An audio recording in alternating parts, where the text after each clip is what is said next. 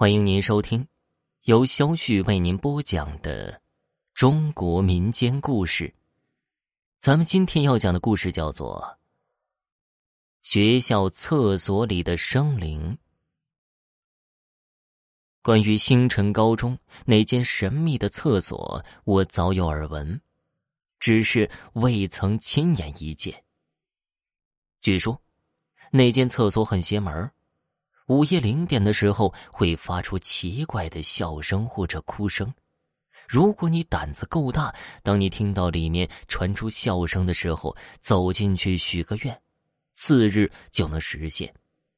但如果有哭声，你只要靠近就会倒霉一个星期，严重的甚至精神失常，所以没人敢轻易前去。关于这个说法，是我弟弟张颖告诉我的。有次。我接他放学回家，他专门指给我看那间孤零零的神秘厕所。它就位于学校东南角一片小树林中，感觉很不搭。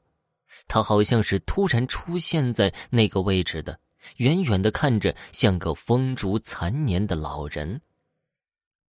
我弟弟张野是星辰高中高二三班的学生，个性好强，爱装酷耍帅。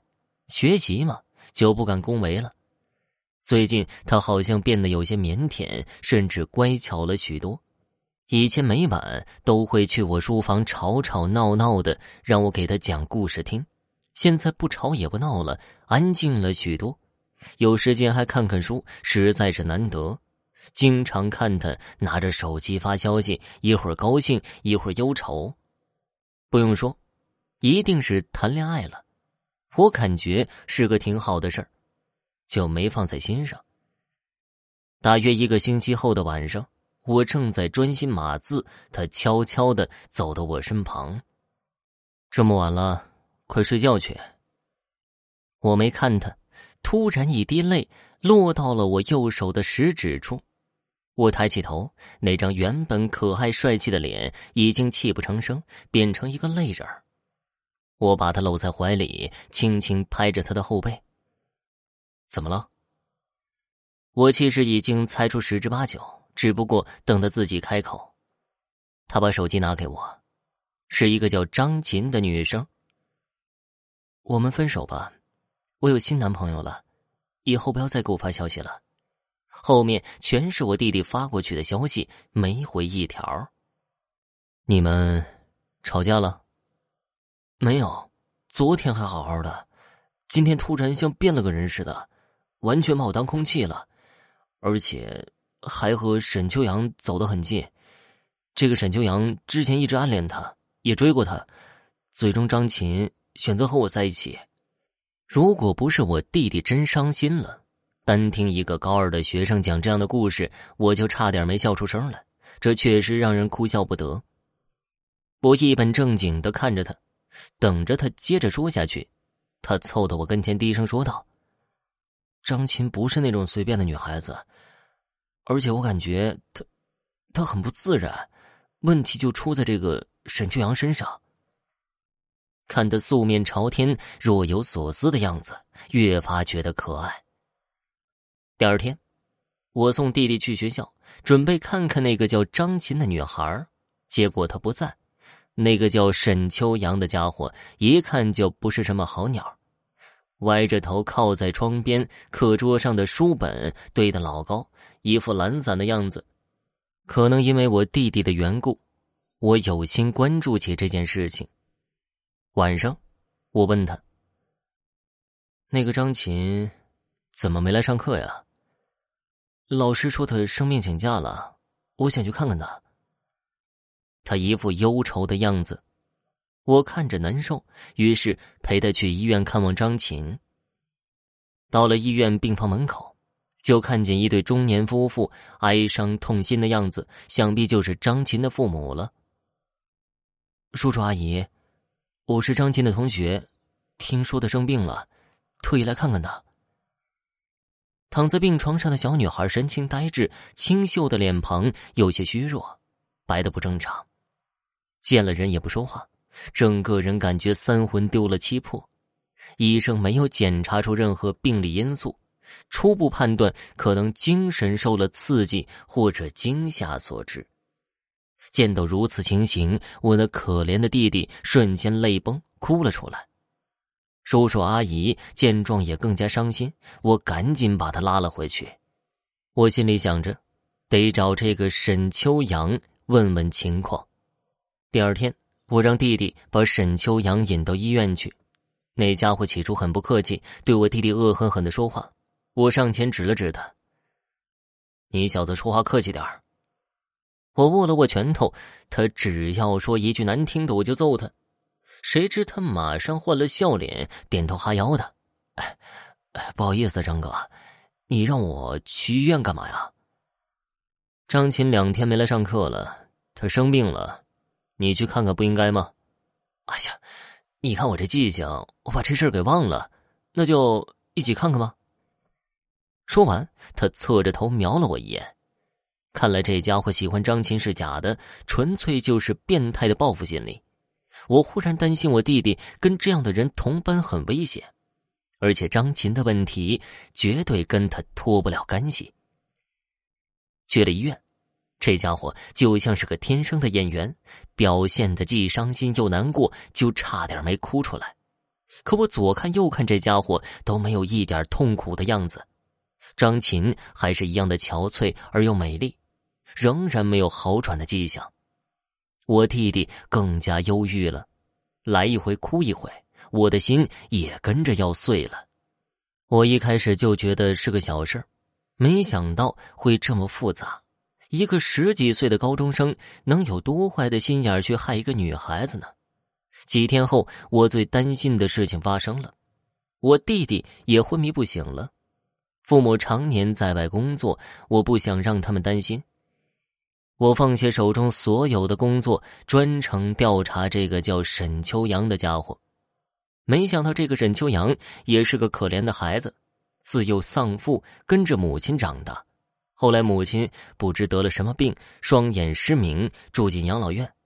这沈秋阳还是个孝子，每个礼拜放假都去扶持失明的母亲。只是性格孤僻，不与人交谈。左右邻居还说这个孩子怪得很，能看见不干净的东西。听到这儿，我更加确定这个沈秋阳能救得了我弟弟。得知此事，买了些水果去看望沈秋阳的母亲，并且陪他说话聊天。一连去了一个星期，我两边来回跑，一面照顾我弟弟，一面照顾失明老人。有时间还去沈秋阳家里看看缺了什么，帮他补贴上。他终于主动找我了。你是张颖哥哥，我认识。你为什么帮我呀？我不需要别人可怜。我有事情求你，你能救我弟弟吗？还有那个小女孩。他看着我，又转过头，好像下了很大的决心。我听他说了这样一段不可思议的事情。他说：“我从小就能看见一些别人看不见的东西，生人的灵和死人的灵。生人的灵叫做生灵，死人的灵叫做死灵。有些人天生可以动用生灵改变人的意志和行为，我没有那个能力，只是能看见他们。”我们学校那间厕所里有一个生灵和一个死灵，死灵怨气很重，它能束缚生人的灵。一旦生人的灵被束缚，就会失去意识，昏迷不醒。关于那个传说，是我造谣传开的。和人一样，生灵和死灵有好有坏。那个生灵可以帮人实现愿望，但他每个星期只出现一次，时间是在周末的十一点半到十二点开始。要救你弟弟，就在周末的十一点半，带着他去那间厕所，诚心许愿，生灵会感应到的。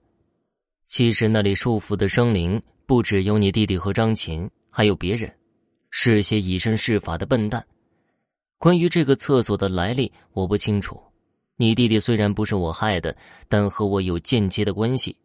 他为了救张琴，以身试法，才有此一难。我帮他，只因为你照顾我母亲。你喜欢那个女孩是吧？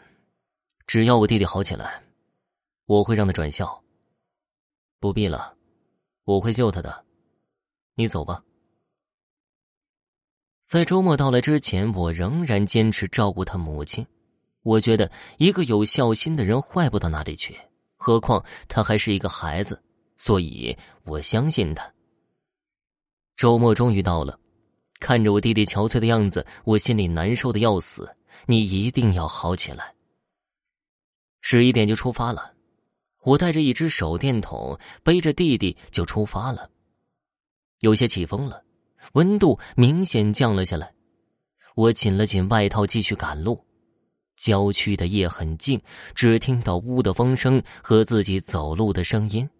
很快就来到校门口，只有一盏昏黄的路灯，照着出入铁门。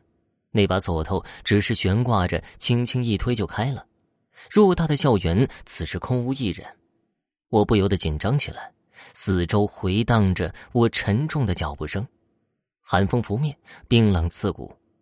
两旁的树木影影绰绰，朝着我张牙舞爪，向我示威。我的影子越来越长，最后完全消失。我打开随身的手电筒，现在已经来到教学楼。我看了看时间，是十一点二十，还有十分钟就要开始了。厕所的位置在教学楼东北角的小树林儿。我径直朝那片小树林走过去，虽然心里有些害怕，但我背上是我至亲的人。我必须要救他。终于看到那间厕所了，他像一个等候多时的老人站在那儿看着我。我看了看时间，十一点二十九，不能提前进去，并没有听到如传说中的哭声或者笑声。十一点三十一了，我在心里默念着：“让我弟弟好起来吧，一定要好起来。”我抱着弟弟站进那间神秘的厕所，我的心在狂跳。进去以后。里面并没有什么难闻的气味，我甚至觉得这不是一间厕所，而是一间屋子。里面摆放了一个很旧的柜子，落满灰尘，柜子上面摆满奇奇怪怪的罐子。木质的墙面挂着各种各样的面具。捡了块干净的地方，我把弟弟放下来，闭上眼睛，双手合十，诚心祷告，让我弟弟好起来吧。我的额头、手心开始出汗，睁开眼睛看了看我弟弟，还是一动不动，就跟死了一样。我心急如焚，索性跪了下来，还他生灵，还他生灵。还是没反应。我又看了看时间，马上就十二点了，怎么办呢？等第二天会醒吗？就在我不知所措的时候，门突然打开了。一个少年冲进来，拿了其中一个罐子，对我说道：“走。”正是那沈秋阳。我想也不想，抱起弟弟就跟着他冲出屋子。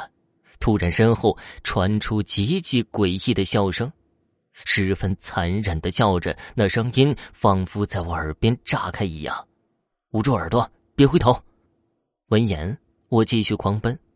我把那沈秋阳带到我家里去了，然后他把我弟弟抱进卧室。